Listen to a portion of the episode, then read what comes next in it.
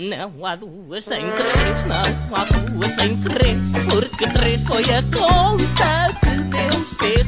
E se a conta está pronta, a terceira de vez. Não há duas sem três, mas às duas por três, tenho andado azarento neste mês. Eu não era agoirento, mas. Tarde, sejam bem-vindos a mais um Não Há Dois Sem Três. Hoje não há um sem dois, porque a Ruth não pôde vir. Ah, O nosso convidado esta semana é o Francisco Miganes Neto, autor da saga Monarca. Boa tarde, Francisco. Olá, boa tarde. Como estás? Estou bem. E tu, está tudo bem? Tudo bem, obrigado. Ahm, começo com esta pergunta. Ser jovem e ser escritor é algo incompatível? Ah, muitas vezes, porque hum, eu sou uma pessoa que eu só escrevo de madrugada, normalmente a partir do- da meia-noite. E ser jovem normalmente quer dizer que somos estudantes e ser estudante e deitarmos todos os dias à uma da manhã ou às duas ou às três é bastante incompatível. Mas acho que uma pessoa quando, quando gosta mesmo arranja sempre tempo. Eu pelo menos tento. E é só por essa parte dos horários ou tem, tens mais fatores?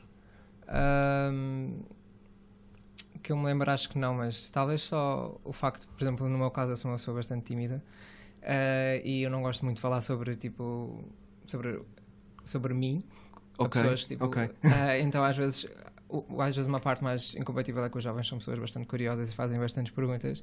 Por exemplo, eu tenho uma tatuagem que é a capa do meu livro e sempre que mostro a alguém, nomeadamente pessoas do estrangeiro, perguntam-me sempre o que é que é. E eu fico um bocado desconfortável porque eu não sei muito bem como lhes explicar sobre o que é que trata o livro, então não sei, acho que se eu fosse uma pessoa mais adulta não seria tão tímido para falar sobre o assunto. Acho que- E hum, lidas bem com a exposição pública? Vieste a ser um escritor famoso, muito conhecido. Lidas bem com essa exposição? Uh, eu lidaria bem com o facto de várias pessoas lerem as minhas obras, porque na verdade isso é um objetivo meu, obviamente. Mas se as pessoas me reconhecessem na rua e gritassem o meu nome, talvez não, não sei. Seria um bocado estranho. E vieste, por exemplo, aparecer numa, sei lá, numa capa de revista, o Francisco fez não sei o quê, Francisco ah, é não sei o quê, vieste assim a ser mais conhecido.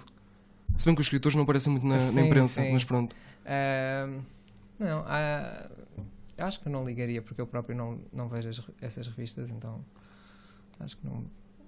Desde que as pessoas que me são verdadeiramente próximas não formassem a sua opinião sobre mim base- baseando-se nesses, nesses papéis, acho que não me iria fazer diferença, não sei. Ahm, como é que surgiu a tua paixão pela escrita? Ahm, na verdade surgiu aos 14 anos. A minha paixão sempre foi música. e Eu comecei a escrever música. Ah, tinha aulas de guitarra e piano. E eu comecei a escrever música até que conheci uma amiga minha, que é das minhas atuais melhores amigas. Ah, e ela sempre me disse que gostava muito de escrever e de ler. E eu comecei a ler mais ou menos por essa altura também. E até que comecei a escrever uma história, por alguma razão era em inglês. Eu acho que eu comecei a escrever numa aula de inglês ou algo do género. E hum, comecei a escrever uma história que era, como sempre, uma história muito triste, como qualquer adolescente Em deprimido. inglês, escreve. certo? Em inglês. inglês. Ok. E como era um ado- adolescente bastante deprimido, escrevi uma história sobre um rapaz que tinha um pai que o tratava mal. Eh, e no- Começaste bem. Exato. E no fim descobria-se que o pai tinha Alzheimer e não se lembrava de quem ele era, por isso é que o tratava mal. E eu tinha 14 anos e depois a partir daí comecei sempre a escrever qualquer coisa à noite, tipo pequenos contos e coisas assim. Ahm, e que, que outras coisas foste escrevendo até começares a escrever o teu primeiro livro?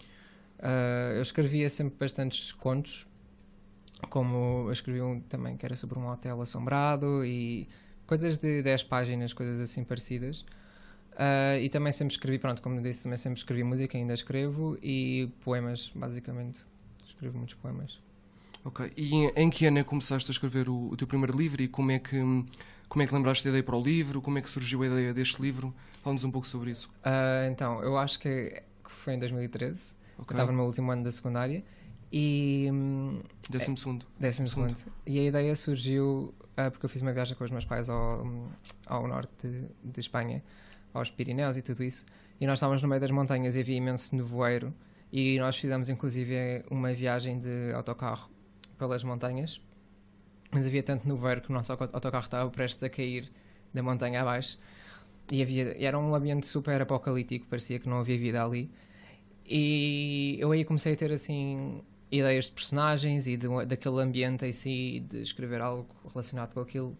E na altura eu lembro que eu peguei- tinha um iPod todo partido e eu peguei nas notas e comecei a escrever, eh, um, a escrever o prólogo. Claro que obviamente já não é o mesmo, mas na altura surgiu-me aquela ideia para o prólogo. Isto foi no verão e eu lembro que era no verão onde eu ia começar o meu 12 ano e quando começou o meu 12 ano eu comecei a escrever a história. E aí foi a minha, a minha ideia original, mas depois obviamente uh, sempre fui muito fã de Senhor dos Anéis e tudo isso e inspirei-me um pouco uh, nessas, nessas histórias também. Ok. E hum, tu contaste a alguém que estavas a escrever o livro ou guardaste para ti que estavas a, a escrevê-lo? Uh, aquela minha amiga que, que eu falei há, há pouco que me incentivou a começar a escrever, eu, dizia-lhe ele contente, nós, porque ela também escreve, então não, nós íamos discutindo ideias, mas para além disso não dizia assim. Não contaste a tua família? é, sim, mas a minha mãe, até eu lhe ter dito que tinha acabado de escrever o livro, ela não acreditava que eu estava a escrever um livro. Ok, ok. Então era uma coisa que eu guardava bastante para mim. Ok. E hum, quando é que acabaste o livro? Uh, eu acabei o livro já em 2014, demorei para aí um bocadinho menos de um ano Ok, ok. e pronto, yeah, foi isso. Hum, Queres-nos falar um pouco da, da história do teu primeiro livro? Para quem não conhece. Ok, ok. Chama-se O Labirinto dos Nove Pecados, não é? Uh, o primeiro, sim. Ok. Uh, pronto, isto é, é uma saga chamada Saga Monarca e passa-se no mundo. passa-se no ano 3040 e basicamente neste, neste mundo uh, tudo o que se conhece hoje em dia está destruído e existem só duas grandes duas grandes potências que é a potência da Nova América e o, o Império do Oriente que estão em pontas opostas do mundo e o resto está tudo destruído Uh, a Nova América é E uma tá- desculpa, está destruído devido a quê? Devido a guerras nucleares? devido a guerras Ok, nucleares e ok. obviamente ao- à poluição e aquecimento global, que alguns Certo. não acreditam. Ah, e ah, na Nova América o que acontece é que aquilo é uma, monar- uma monarquia absoluta, onde não há qualquer tipo de liberdade e há muita censura. E aí eu fui buscar muito, inspirei-me bastante no 1984 do George Orwell. Certo, certo. O Big Brother. Sim, eh, e, mas, é, mas é uma coisa um pouco mais medieval porque é uma monarquia e eu sempre acreditei que acho que o mundo se desenvolve e a partir do momento em que o, o ser humano já não sabe como se desenvolver volta um pouco Às origens. à sua origem. Por isso, e isso está muito por trás da, do conceito do- do- da história. E depois o Império do Oriente que é onde tudo é basicamente perfeito, há muita liberdade e tudo o género. E a história passa-se numa comunidade de sobreviventes da guerra que não tem a ver com nenhum destes impérios mas que ah, se situa no sul da América. E é uma comunidade onde as pessoas que sendo na- no sul da América são, têm traços muito índios, daquilo que nós chamamos índios, que são os nativos do sul da América, mas existe uma rapariga que apareceu lá, nunca ninguém sabe muito bem como, que é loira, de olhos azuis e não tem nada a ver com eles, e que se chama Lana. E ahm, basicamente ela cresce e naquela, naquela comunidade eles, eles não, não têm muita literatura, eles aprendem mais a defenderem-se porque é um mundo assim, até que ela e as suas e os seus amigos vão uma vez uma aventura na floresta e uma amiga desaparece e a partir daí ela começa à procura da amiga e aí começa o livro. Pronto. E como é que hum, como é que se deu a publicação do livro? Enviaste para várias editoras? Como é que como é que isso sucedeu? Ah, eu enviei acho que para três editoras diferentes Ok, ok. e eu aceitei a que deu a resposta mais rápida. Que foi a cheia da editora, certo? Exatamente. Ok, ok. E hum, hum, queres-nos falar um pouco do processo, para quem não conhece, como é que é esse processo de, de enviar um livro, de depois ser publicado, da, da apresentação do livro? Uhum. Como é que foi esse processo? Ahm, no meu caso, como foi a cheada editora, foi algo bastante rápido, na minha opinião. Ahm, geralmente, o que, o que- pelo menos eu escrevi o livro todo em computador, portanto, eu tinha um documento organizado com, com os capítulos e tudo, e eu enviei para várias editoras. E a cheada editora respondeu-me a dizer que, ah, num determinado prazo, me iriam dar uma resposta positiva ou negativa. Quando o, o prazo terminou, disseram que sim. E perguntaram quando é que eu poderia ahm, encontrar-me com eles para assinar um contrato mas até ao momento em que eu assinei o contrato trocámos bastantes, bastantes informações relativamente à capa, relativamente a tudo isso. Ah, eu assinei o contrato, ah, depois começaram as, as, as propostas de, de edição, de como é que o texto estaria e, aí para, para a correção e para a revisão e ahm, em cerca de dois meses o livro estava a ser impresso. Pronto, e depois tiveste uma sessão de apresentação na tua escola, certo? Uh, tive uma sessão de apresentação. na- a primeira sessão de apresentação que eu fiz foi, na, foi no próprio espaço da Chiada Editora, que eles disponibilizam. E depois eu decidi fazer uma apresentação na minha escola, mas fiz uh, apresentações pelo, por diferentes lugares do país e fui à, à minha secundária, sim. Ok, e como é que te sentias nessas, nessa apresentação? Como é que era o teu sentimento geral? Na da secundária ou nas outras? Em ambas. Como é que te sentias? Ah, Como é que foi essa experiência de lançar um livro? Bem, a primeira foi bastante estranho porque eu nunca sequer tinha ido a uma apresentação de um livro. Ok. Não- a primeira foi a tua. Assim, e eu não fazia ideia de qual é era o procedimento e eu não conhecia ninguém que algum, alguma vez tivesse ido a uma. Ah, então, eu sou uma pessoa bastante nervosa a falar assim às vezes, então eu normalmente meto muitas piadas, Ah, começo, meto bastante o humor ah, no meio. Então, acho que acabou por ser bastante divertida porque eu- o que me relaxou foi pensar que eu estava no meio da minha família e dos meus amigos, não havia ali nenhuma pessoa, havia algumas pessoas que eu não conhecesse tão bem, mas não havia nenhum estranho ali. Ah, então foi. Comecei nervoso, mas acabou bem. A verdade é que não é preciso falar muito tempo. Pronto, eh, e na, na da. Pronto, já agora digo o nome da secundária, na da Miguel Torga foi a mesma coisa. Ah, não. Na da Miguel Torga estive sempre nervoso. Particularmente porque estava a falar para pessoas que não, eram, não tinham uma idade muito diferente da minha e que ainda assim tinham provavelmente visões bastante diferentes das que eu tenho. Enquanto quando eu estou a falar para familiares ou para, para amigos, mesmo que eles não vejam as coisas da mesma forma que eu, eu sei que eles sabem como é que eu falo, como é que eu provavelmente lidarei com certos assuntos. E falar para jovens da minha idade, eu sei como é que os jovens são e que Pois, pois. eh, às vezes podem ser bastante desagradáveis. Tinhas medo de ser julgado, de ser criticado pelos jovens? N- julgado e criticado talvez não, mas só que tipo que eles sentissem que eu estava-lhes a dar uma seca. Porque eu sei o que é que é estar na secundária e dizerem ah, vamos a uma palestra de um autor e as pessoas acharem que é uma seca. Ah, Tinhas medo de estar a fazer alguma coisa aborrecida? exato. E, mas eu pensei acho que até correu bem, porque como eu estava a fazer com pessoas da minha idade, eu tentei fazer-lhes ver que na verdade nós não temos nada diferente. Um, os teus amigos e a tua família foram uma peça crucial na escrita do livro, do primeiro? Ah, sim, ah, a minha família em grande parte porque eu inspiro-me bastante no, no meu cotidiano com eles para escrever algo que não tem nada a ver nos meus livros. Ah, e os meus amigos, porque eu vou buscar bastantes características dos meus amigos ao- aos meus livros. E quando eu publiquei o meu primeiro livro, eu lembro que os meus amigos discutiam: tipo, ah, eu sou este, não, eu sou este. Ah, e perso- algumas personagens tinham características dos teus Sim, amigos? sim, bastantes. E há piadas, há, uma, há umas. Isso é mais no primeiro livro. Ah, há umas determinadas piadas que eu escrevo em diálogos, que são piadas que eu tenho com os meus próprios amigos, que na altura achei que seria uma boa ideia pôr lá. Um, onde é que foste buscar a inspiração para escrever o livro todo?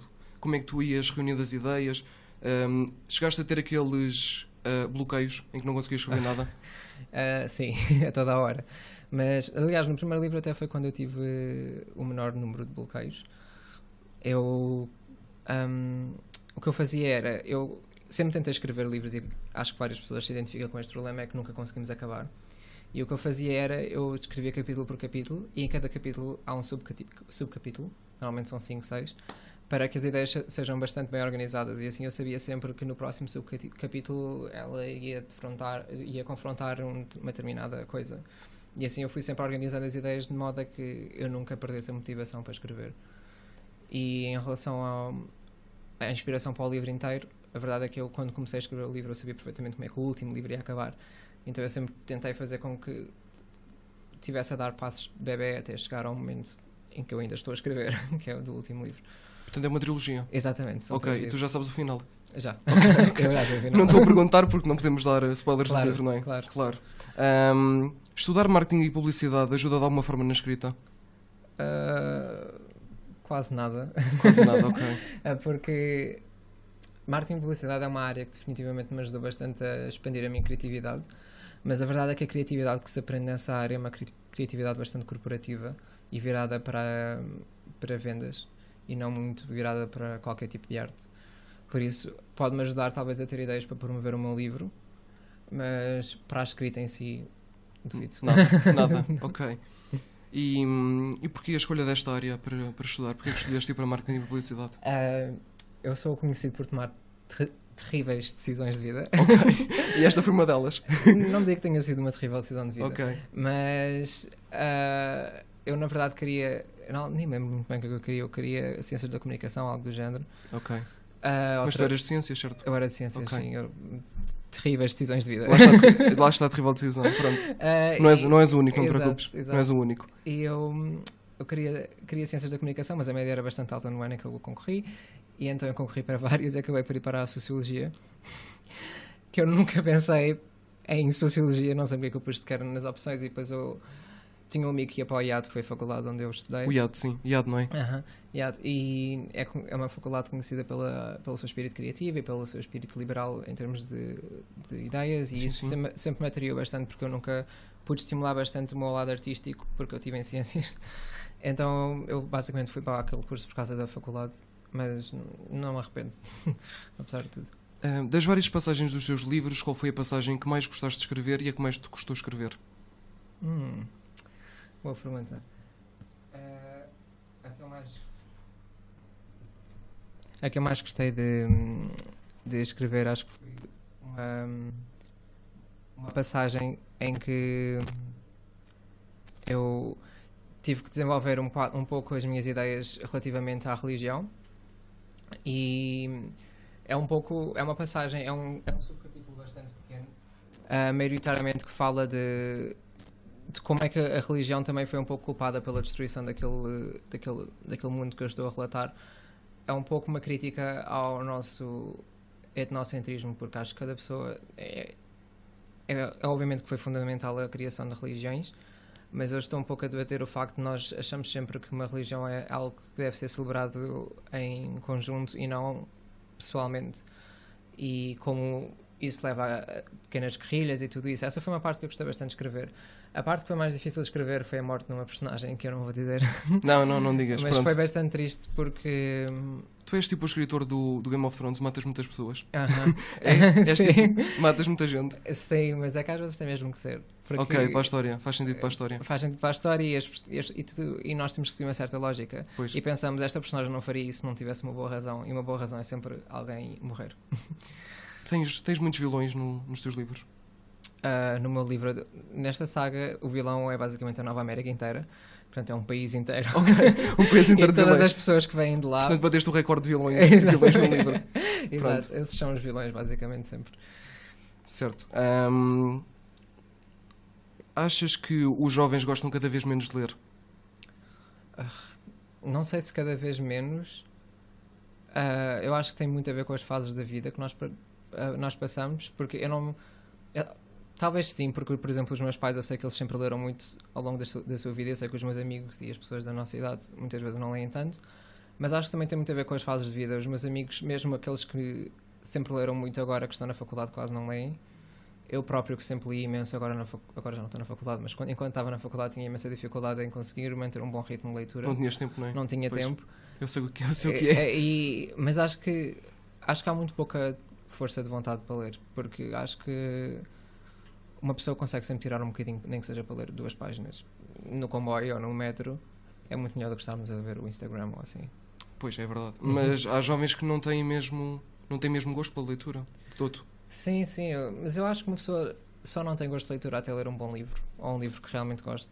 Porque eu também, quando era pequeno, entre, eu- entre mim e o meu irmão, era, isto é bastante irónico, mas a verdade é que a minha mãe tinha que me obrigar a ler, e o meu irmão, o meu irmão lia mais por gosto. Hoje em dia é um pouco ao contrário, mas hum, eu não gostava de ler até ao momento em que, em que li o Crepúsculo. Ok, eu, eu ok. Era, eu, era, eu era bastante pequeno na altura e eu gostei bastante daquilo, dos livros, achei que, não sei, na altura fascinou-me a maneira como Que idade é que tinhas quando leste o Crepúsculo? 12, Ok. acho eu. Ah, não sei, fascinou-me a maneira como a imaginação tinha sido explorada naquela, naquela, naquela saga, porque realmente qualquer coisa é possível ali. E a partir daí comecei a ler. Obviamente que não leio. Portanto, o Crepúsculo foi o livro que lançou na leitura. Acho que posso dizer que sim. Pronto, ok. Fica registado. É um Fica pouco estranho, mas sim. E o quê? Ahm, e muitos jovens, se fores a ver, nem sequer têm ninguém incentivá-los a sequer começar. Portanto, há pessoas que poderiam gostar e não, não gostam. Sim, é verdade. E o, o pior de tudo é que às vezes as pessoas associam a leitura como uma coisa da escola. Eu acho que é muito importante os pais também a mostrarem o quão importante é ler.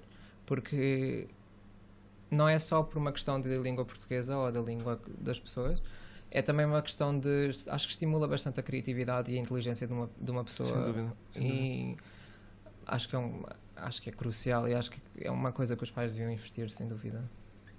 Certo. Então, estás pronto para o nosso primeiro desafio? Ah, ok. acho que sim. Achas que sim? Tenho Pronto. uma opção. O quê? Tenho alguma opção? Não, acho que não. Não, não posso, não posso. Então, os convidados que têm cá têm de fazer os desafios. Claro. É, é praxe, é praxe. Ah, ok, vamos começar pelo. Nós temos um desafio que é adivinhar a música. Estás pronto? Ah, É o recorde do programa está em 10 músicas, se não me engano. 10 músicas. Nós temos o recorde dos convidados todos já cá tiveram. Ok, e é música comercial? Tem um bocado de tudo. Ok. Eu, não- eu acho que não pus nenhuma comercial. Mas pronto, porque Ok. não gostas de música comercial. Ah, não conheço muitas coisas. Mas talvez com o nome eu consegui lá. Eu não te vou dar o nome. Não te vou dar Não, nomes. sim, sim, sim, Ok, sim. Talvez eu consiga Ok, chegar ao ok, nome. eu pronto. queria dizer. Uh, 10 músicas. Pronto, é tentar bater as 10. Estás pronto? Ah, ok. Vamos a isso? Vamos a isso.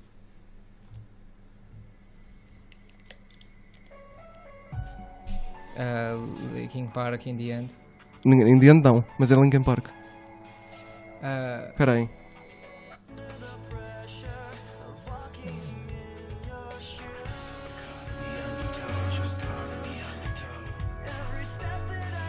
eu sei o nome desta música.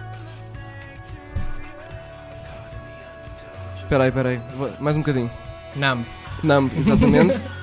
Segunda música.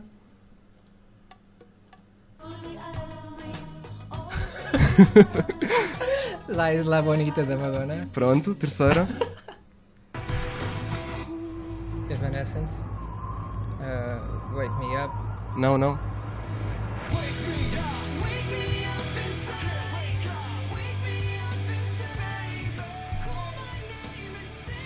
Evanescence, pronto. Ah, mais um bocadinho. Save Me. Não. Não.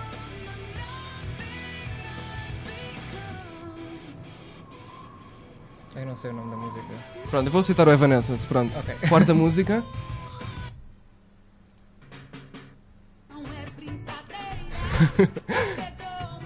Ah, Ivete Sangalo, Poeira. Pronto.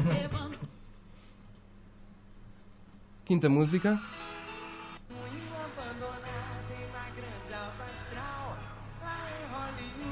Ah, Ilha do Sal. Não. Mas como é que se chama o artista?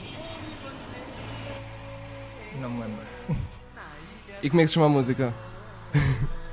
Epá, um, de- um do- das coisas tens de acertar. Ah, Espera aí, espera aí, ele já vai.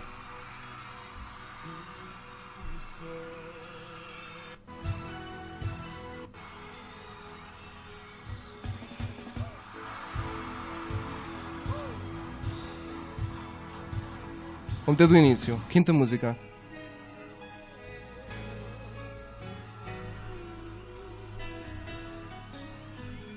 O artista é um bocado difícil. eu Só preciso, quero o nome da música, está bem? uhum.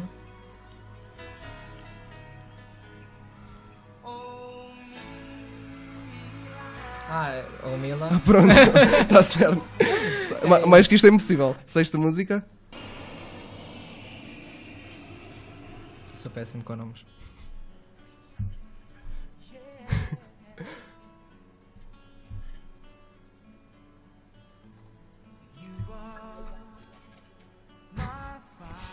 Nada. Isto parece tipo. Backstreet Boys. Backstreet Boys, ok. E a música? Não faço ideia. Não faço Não ideia. conheço Backstreet Boys. Não vale a pena continuar. Não. Ah, a música é I Want It That Way. Ah, I want it that way. Está a ver uma coisa. Estavam a cantar isso agora.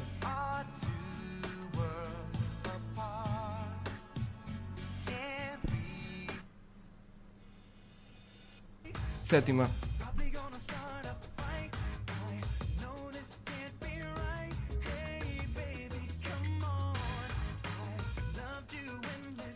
Isto também é Backstreet Boys? Não. Ah, É uma, é uma, mas é uma boys band também. ok, eu não faço ideia. Ok, pronto. Ah, ficamos por aqui. É o NSYNC Bye Bye Bye.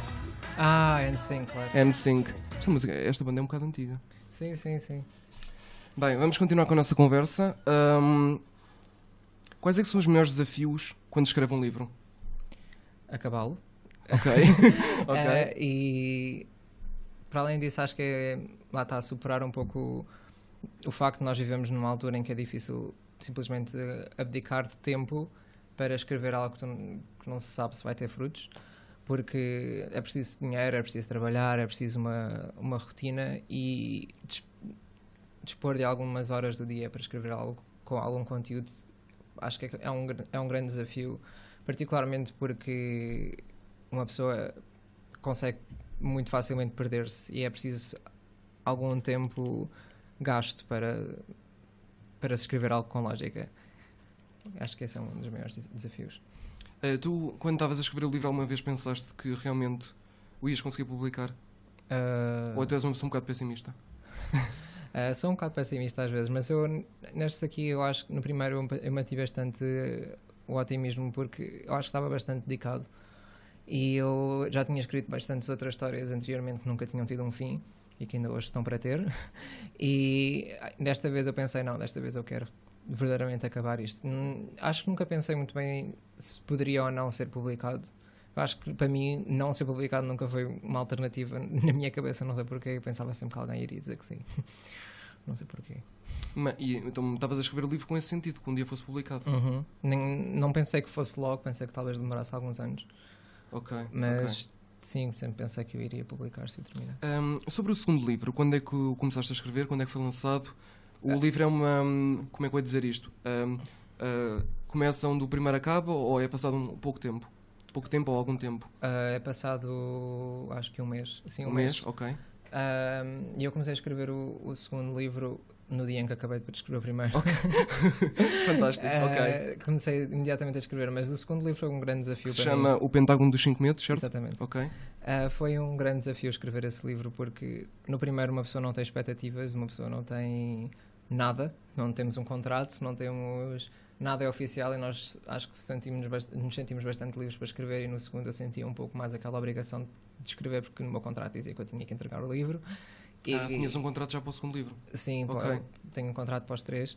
E ahm, se bem que a editora nunca fez qualquer tipo de pressão nesse, nesse sentido, mas eu simplesmente punha a pressão sobre mim para escrever.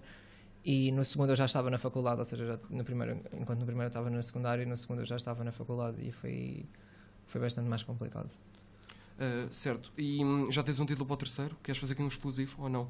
Ah, o título do terceiro, à partida, será A Coroação das Três Rainhas. Ah, lá está, este programa, este programa não está cá a Ruth, mas nós só temos, só temos títulos exclusivos ultimamente. Pronto, a coroação das três rainhas, certo? Exatamente. Pronto, obrigado. A história, a história não podes falar, não é? Nem a história do segundo, portanto, se calhar estás a falar de um pouco do primeiro. Ah, Nem podes falar um pouco da história do segundo. Posso falar um pouco da história do Sem dar spoilers do primeiro? Bem, a verdade é que no primeiro acontece muita coisa. Ok. O primeiro chama-se O Labirinto dos Nove Pecados, basicamente, sem dar grande spoiler, eles estão num labirinto. Ok, certo. Ah, e, certo. no, e no segundo, ah, eles já saíram desse lugar e passou um mês desde que eles estão a salvo, mas na verdade não estão, obviamente, e eles continuam um pouco a sua aventura para conseguir derrubar a Nova América, basicamente. Então isto é uma espécie, não sei se já ouviste falar naquele filme do Maze Runner, mas é um pouco parecido com esse filme ou não? Sim, já ouvi. Eu, na verdade, ah, eu acho que li o primeiro livro, mas. ahm, Eu li todos por acaso, mas pronto. Ah, pronto, eu li o primeiro livro. Sim, acho que de certa forma. Sim, mas acho que o Maze Runner explora um pouco mais a parte das doenças, do facto de ser um, um apocalipse pela ação humana em termos de ah, aquecimento global e acho Foi que as tempestades solares. As Exatamente. tempestades solares. e o meu não é tanto assim, é um pouco mais. Os nove pecados, na verdade, são pecados humanos que levaram à guerra.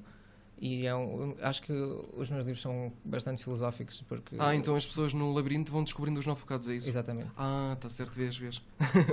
ok, se calhar do, do segundo livro não vale a pena falar, terias a falar um pouco, a contar coisas do primeiro, Sim, não é? no segundo é bastante. É um pouco como o primeiro, em vez de ser um labirinto, é um pentágono, mas é sempre com objetivos diferentes Ok, e são cinco medos humanos. É isso que eu posso dizer. certo, certo. Vamos agora fazer uma pausa na primeira parte da entrevista. Quero que me- nós passamos músicas no programa. Quer que me digas uma música para passar, desta vez toda? Uma música que tu gostes, qualquer coisa. Ah, Ou que achas que esteja relacionado com o livro? ah, com o livro. Sim, ou uma música que tu gostes, o que quiseres. É uma agora e outra no fim. Ok. ah, com o livro, eu sempre, eu sempre escrevi a ouvir ah, jazz e Pink Floyd, não sei, pode escolher um dos dois. O que, o que quiseres. Pink Floyd, queres ouvir o quê do Pink Floyd? Mas Ah, Pink Floyd. Pode ser. eh, Pode ser uma que não seja, mesmo que não seja muito conhecida. Sim, sim, sim. És tu ah, que escolhes. Há uma chamada A Great Day for Freedom. Não, já sei, pode ser outra. Pode, pode. É porque no meu livro aparece uma música dos The Beatles, uh, Here Comes the Sun, e é uma música bastante importante para o livro. Portanto, acho que é uma boa referência. Se bem que a outra também é uma referência para o livro, mas esta também. Fica para o fim então outra. Exatamente. Pronto, ok. Vamos então ficar com The Beatles, Here Comes the Sun.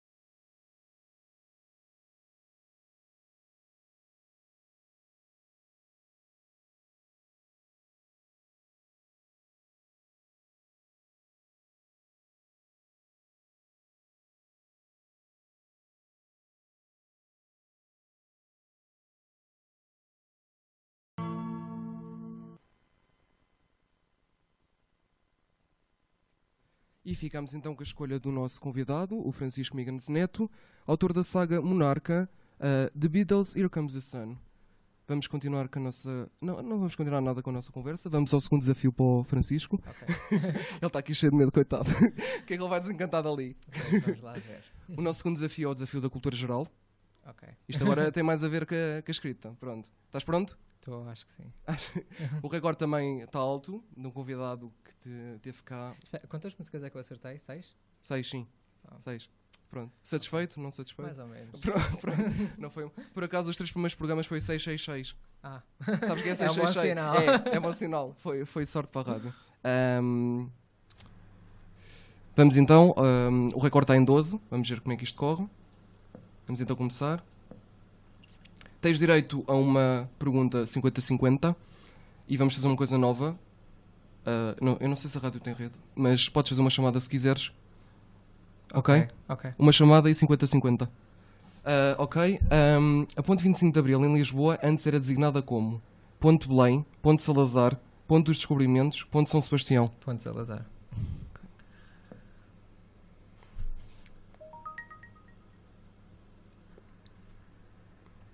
Segunda pergunta. Que nome se dá a um agente que mata ou evita o crescimento de bactérias e outros micro- micro-organismos? Desinfetante, asséptico, infiltrante, clarificante. Quais é são as, as opções?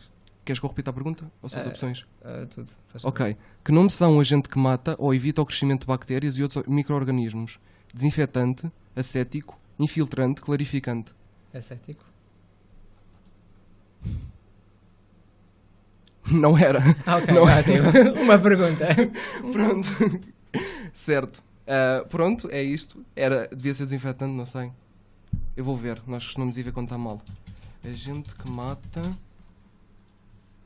e evita o crescimento. Google do nosso amigo. É. É lá, e já, já, já, já pessoas pesquisaram sobre isto. Era o desinfetante. Ah, ok. Era o desinfetante. Lamento. Pessoas das áreas das ciências. Da- das áreas da ciência, pronto. Ahm, vamos continuar. Ahm, que conselhos dás a uma pessoa que queira escrever um livro? Ah, diria organiza-te bastante, porque, como eu disse, um dos grandes desafios é uma pessoa perder-se um pouco no meio da sua própria história. Ah, e eu próprio sou uma pessoa bastante propícia a ser desorganizado e a deixar as minhas coisas, os meus papéis em todo o lado e não saber eh, quando é que, quais é que eram as minhas ideias iniciais. Eu acho que um- o melhor conselho que eu posso dar é escreve todas as tuas ideias num lugar e nunca te esqueças do que é- qual é que foi a tua ideia inicial. E para além de que, por exemplo, eu sou muito fã de, de listas de to-do lists e porque é bastante importante uma pessoa manter-se organizada, porque senão acho que é difícil acabar um livro. Portanto, passa por aí pela organização. Na é o conselho que tu dás. Sim, na minha opinião, sim. E também, claro, ahm, Ser, ser fã de café? bastante. Na verdade, deixei, deixei de beber café, mas sim, ajuda bastante uma pessoa a saber. Fazes bem, que aquilo não faz muito bem. Pois, acho que ajuda bastante uma pessoa a saber, saber manter-se acordada nas horas mais altas da noite, porque é quando as ideias surgem. Ups. Ok. Ahm, quem é que são os teus ídolos na escrita? Hum. Bem, um dos meus escritores portugueses favoritos é o Walter Ugumem. Ah, ele escreveu A Desumanização, que acho que é um dos meus livros favoritos. Ahm, em termos de autores internacionais, gosto de um autor, eh, Jack Kerouac, que é um autor eh, americano. Ele eh, escreve- escrevia muito sobre os temas dos anos 30, 40 e 50 e sobre a liberdade do homem. E, é um escritor que me interessa bastante.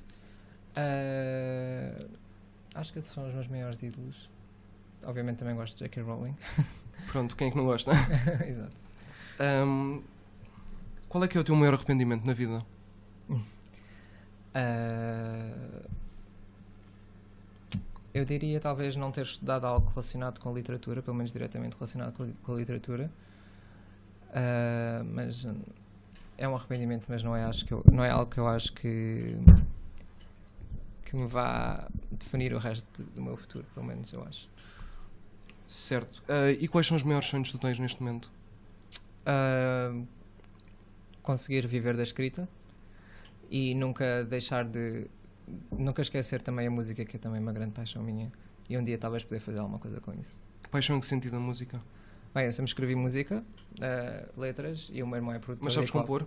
eh, mais ou menos, no piano, o mais básico possível. Ok, sabes tocar piano? Eh, eu tive aulas sim, mas não, não sou o melhor, Ok, ok. melhor pianista. Mas o meu irmão é produtor de música.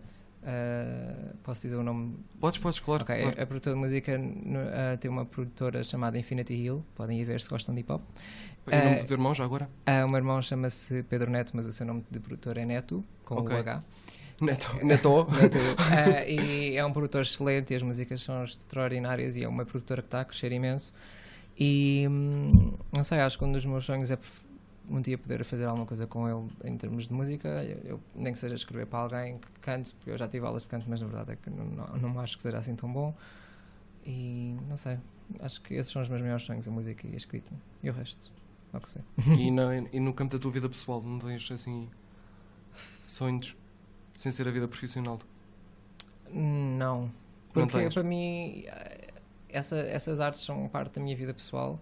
Obviamente, obviamente porque eu distingo um pouco isso da minha vida profissional, porque o trabalho é uma palavra que está tão associada a algo que é aborrecido e para mim se isso fosse o meu trabalho simplesmente seria eu fa- falo, falaria com todo o gosto. Ah, mas talvez fosse obviamente continuar com os amigos que tenho hoje e poder ver a minha sobrinha a crescer, que ela acabou de nascer. Ah, muito bem. E Muito estar, bem. sempre, estar presente o máximo possível, ainda que eu muitas vezes não esteja cá, mas sim. Pronto, pronto, foi bonito, foi bonito. Vamos agora ao nosso terceiro desafio. É o. chama-se Antes Crias. E eu vou dar duas opções e tens de escolher uma. Ah, ok, adoro. Certo? Gostas do jogo? Gosto. Ok, pronto. Já alguém gosta deste jogo. Antes querias ganhar o Prémio Nobel da Literatura ou ter adaptações- adaptações ao cinema de todos os teus livros? Ah, Começa bem. hum. Talvez ganhar o prémio Nobel. Ok, e, o, e, o, e os filmes que se. Pronto, não interessa. Eu também adoraria ser realizador de cinema, talvez eu pudesse fazer os, os fil- uns filmes que não tivessem associados aos meus livros. Pronto, então seria o, o Prémio Nobel. Exato. Segundo, antes querias estar, no, eh, estar no, com um best-seller no New York Times para sempre, mas tinhas de ser um escritor ermita, tinhas de dormir na rua, ou continuar no conforto da tua casa, mas os teus livros nu- nunca saíam de Portugal? A primeira. A primeira. ok. Quem é precisa de uma casa? pronto, pronto. Não, acho que sim, acho que escolheria a primeira. Não sei. Pronto, como como estava no, no best-seller, tu davas em dois dias morar para a rua, pronto. Era uma experiência. Era uma experiência. sempre. Para sempre, atenção, é para sempre. Ah, bom, talvez para sempre não fosse assim tanto tempo, porque eu ia viver na rua. Mas não, acho que escolheria na mesma. Não sei. Espero nunca precisar de fazer essa escolha. Ok, ok. Antes querias escrever um livro com o Dan Brown ou com o José Saramago? Com o José Saramago. Certo, queres explicar? Ah, não sei, eu admiro bastante o, Saramago, porque acho que, mais uma vez, ele é uma pessoa, foi uma pessoa que nunca ah, se impôs a qualquer tipo de limites em termos da sua escrita. E isso é, é sempre algo, algo bastante criticado, obviamente, mas a verdade é que a sua mente era absolutamente brilhante. E por muito que, obviamente, o Dan Brown também seja uma pessoa extremamente inteligente, eu acho que o Saramago conseguiu ahm, abordar certos tópicos que eram sensíveis para bastantes pessoas, mas de uma forma bastante cultural, por assim dizer. Sim. Certo. Quais é que são para ti os maiores defeitos e qualidades dos jovens de hoje? Hum. Eu acho que sem dúvida as pessoas passam bastante tempo agarradas à internet e é difícil hoje em dia uma pessoa saber como se divertir longe de- da sua ligação ao mundo.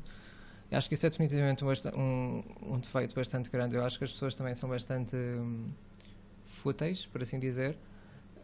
E Os jovens neste caso, certo? Os jovens, Ok. claro. Um, mas acho que ao mesmo tempo são. é um- vivemos numa altura em que. Eu, pelo menos, acho que as pessoas cada vez mais se interessam por tópicos que talvez anteriormente, anteriormente não se interessassem tanto. Acho que, por muito que ainda haja, por exemplo, bastante abstenção em termos de votos, ainda ah, as pessoas falam cada vez mais dos assuntos, pelo menos pelo que eu vejo nas redes sociais, e começa a ser cool uma pessoa a ser informada. Pelo menos eu acho e isso é uma coisa que me agrada. Acho que as pessoas também têm cada vez mais uma vontade de lutar pelas suas próprias causas, o que é algo bastante interessante. E, hum, e o teu maior defeito e a tua maior qualidade? Ahm, acho que a minha maior qualidade é ah, realmente acreditar, ou realmente gostar de acreditar que sou capaz de fazer as coisas que eu realmente gosto, como escrever. E porque isso, de certa forma, leva-me levou-me a um certo lugar, que é ser um autor publicado. Ah, dos meus maiores defeitos, acho que é ser bastante teimoso com as coisas que eu, que eu gosto de fazer e muitas vezes não ouvir bem os conselhos das outras pessoas. Ok, isso. ter, ter dificuldade em ouvir os outros, Sim, em termos de conselhos, sim. em termos de conselhos. Certo, certo. Bem, vamos a mais um desafio. Hoje, hoje há cinco desafios porque vou fazer um novo contigo. Ok. Vês, vês? Ok. Vou fazer um novo que nunca, nunca tinha feito. Uau. Mas este, este já fiz com os outros convidados. Vamos a isso. O, desafio chama-se Ação-Reação. Eu vou dizer várias palavras e quero que me digas apenas uma palavra de cada. Ok? Eu digo uma palavra, tu dizes outra. A Ok. primeira coisa que vier à cabeça. Eu tenho que dizer outra palavra Sim, sim, mas relacionado com o que eu vou dizer. relacionada. Ok. Ok. Percebeste? Uhum. Certo? Ok. Escrita. Ah, sonho. Livros. Ah, criatividade. Publicidade. Ah, hobby. Jovens. Hum, o que é que eu sinto em relação aos jovens? O que é que achas dos jovens, sim? Ou o que é que achas que os jovens são? Ou uma palavra para descrever os jovens. Ah, entusiastas. Pronto. eu. Muito bem. Monarca. Ah, ahm, não sei, eu diria filosófico. Acho que os meus livros são bastante filosóficos. Viagens. Ahm, Alemanha. Catalunha. Quero saber a tua opinião sobre a Catalunha. Ah, Aqui podes desenvolver. ok, Ana Catalunha. Eu acho que é. Ok, acho que é admirável um povo lutar tanto pela sua identidade, mas acho que há vários fatores que, que devem ser tomados em causa e acho que o um orgulho patriarca, pronto, um orgulho de- hum, de em termos de pátria não se deve sobrepor a tudo, pelo menos na minha opinião, e, e nós aprendemos com a história que o patriotismo não é de todo uma coisa boa, e não estou a dizer que eles façam isso só por isso, só por esse motivo. Acho que é norma- natural que eles nunca se tenham identificado com a Espanha, mas acho que as consequências talvez não, não sejam. não compensem toda, todo este drama, pelo menos na minha opinião. Pronto, e nós vamos chegar para ver o que é que acontece, não é? Ah, Exatamente. Vida. Ah, arte. Arte. Sonhos. Ah, escrever. Amigos. Família. Família. A coisa mais importante da vida. Pronto. Importante, talvez. Importante, Futuro. Ah, incerto. Deus. Hum. Uma relação complicada. Complicado. Ok. Amor. Ah, muito importante também. Pronto, está certo. Vamos continuar com a nossa conversa. Ok. Foi. Espero que tenhas gostado do desafio. Gostei, mas peço desculpa se não desenvolvi bem. não, não, não, tu não tinhas percebido o que era, o que era para fazer. Ah, a teu ver, ainda há muito precon- há preconceito em relação aos escritores, no geral. Ah, um pouco, acho que existe aquele tipo, aquele preconceito do género achar que nunca se vai conseguir viver só da escrita, o que não é bem um preconceito, é um pouco uma verdade. Ok, ok, certo. Ah, mas, e por exemplo, talvez exista um pouco a ideia pré-concebida que é preciso de uma pessoa ser hum, doutorada ou ser um, um grande senhor para se, para se escrever, sendo que eu, por exemplo, no meu caso, eu sinto que sou um escritor razoável e nunca fui muito bom aluno português. Mas acho que isso é um, um certo preconceito, sim. Já sentiste esse preconceito? Acharem que tu eras uma, uma coisa por ser escritor que não Ah, verdade? já senti que acharam que eu era uma coisa por ser escritor de ficção científica. Por exemplo, uma vez eu estava num, numa apresentação do meu livro e uma pessoa surgiu ah, e começou a falar de. Eu não me lembro bem como é que a conversa foi, mas disse que o meu livro não era muito o género dela, porque era algo bastante infantil, sendo que nunca tinha lido o meu livro, e que um dia eu ia entender o que é que era escrever um livro a sério, como o Walter Ugumem. Eu, na altura, disse: Pois, na verdade, o Walter Ugumem é dos meus autores favoritos. Acho que foi assim a única altura que eu sofri um pouco essa ideia de como eu escrevi livros de ficção científica, era uma pessoa um bocado, talvez, ignorante em termos de cultura geral e em termos de livros e literatura. Eu ia te perguntar agora qual foi a pior crítica que já recebeste. Foi essa? Acho que foi essa, sim. Ok, Mas é que, quer dizer, não sei se foi essa, porque nem foi bem uma crítica, porque a pessoa nem sequer leu o livro. Ah, Pois, ah, foi mais estupidez, não é? Exato. Não a tua palavra. mas acho que crítica já ouvi. ahm, não sei. Acho que essa foi a pior crítica, na verdade. Certo. Ah, e a melhor crítica que já recebeste de, Hum, da tua escrita? Uh, quando as pessoas leem o meu livro e dizem que não conseguem parar de o ler e querem o próximo.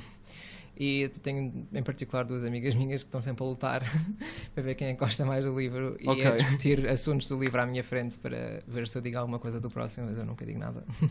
Só tu é que sabes essas Exato. coisas. Sim. Não contaste a ninguém. Não, muitas delas já adivinharam. Ok. ok, pronto. Vai ficar na incógnita à mesma. Qual é que é o teu livro favorito? Uh, pela estrada, chama-se Pela Estrada Fora e é do Jack Kerouac, do autor que eu falei há pouco. Sim, sim. E não sei se queres que eu desenvolva do livro, o que é que é o livro. Pô, Podes falar um bocadinho, sim? Ah, é um livro que fala de uma. É um livro verídico sobre o próprio autor. Basicamente, ele fez uma viagem pelos Estados Unidos da América e pelo. Acho que ele foi, e ele foi ao México e tudo mais, tudo a fazer uh, hitchhike, a pedir boleias e é a aventura dele. É um livro que não- é? Sim, é um, é um livro que não tem nada a ver com aquilo que eu escrevo atualmente, mas é, fala de, de assuntos que me interessam bastante. Também gosto muito de George Or Tiveram, Orwell. tiveram cá dois convidados que fizeram também isso, hitchhiking. A sério? Sim, sim. Interessante. Sim, sim, por acaso. Seria uh, absolutamente um sonho, mas uma coisa que eu ainda tenho que ganhar muita coragem para fazer. E, e se calhar arranjas alguém para ir contigo é mais fácil. Exato, também. Eles foram os dois juntos, não é? Foi. Ah, e qual foi o livro que tu menos gostaste de ler? Aquele livro que, que estavas desejoso que chegasse ao fim? Prova- Provavelmente foi um que te obrigaram a ler, não? Ah, foi um que eu, que eu me obriguei a mim mesmo a ler e isto vai soar horrível, mas foi ah, do Hemingway, foi o Velho Mar. Eu é o meu também. O que eu menos gostei, por acaso. não gostei é o meu também. do livro. E É eu, li, eu depois disso voltei a ler Hemingway para ver se curava o meu ódio, mas não. Eu gostei Não, ainda aquele- menos do outro livro. Eu, por acaso, também é o livro engraçado. Também foi o livro que eu É, menos gostei. Eu achei um livro bastante difícil de ler, na verdade. Foi, foi naquelas fichas de leitura do, do terceiro ciclo. Aham. Mandaram-me ler. Mandaram-me, não, eu escolhi aquilo. Mal, maldito dia. e aquilo Eu era, era eu- tão mau, tão mau. Mas eu já tinha começado, não, não podia pegar noutro, nem. Claro, eu acho que eu quando era pequeno também fui obrigado a ler o livro, mas eu provavelmente não li. Fizeste mais. Eh, e eu, foi há coisa de 3, 2, 3, 2 anos que eu, que eu li a sério e realmente estava ansioso para que terminasse e o livro só tem 90 páginas. Pois é. Não tendo gostado desse livro, que lição é que achas que o livro dá? Esse livro, O Velho e o Mar. Ah, não me lembro, na verdade. O- Mas- aquele, aquele basicamente era o livro todo, um velho a tentar pescar um peixe. Sim.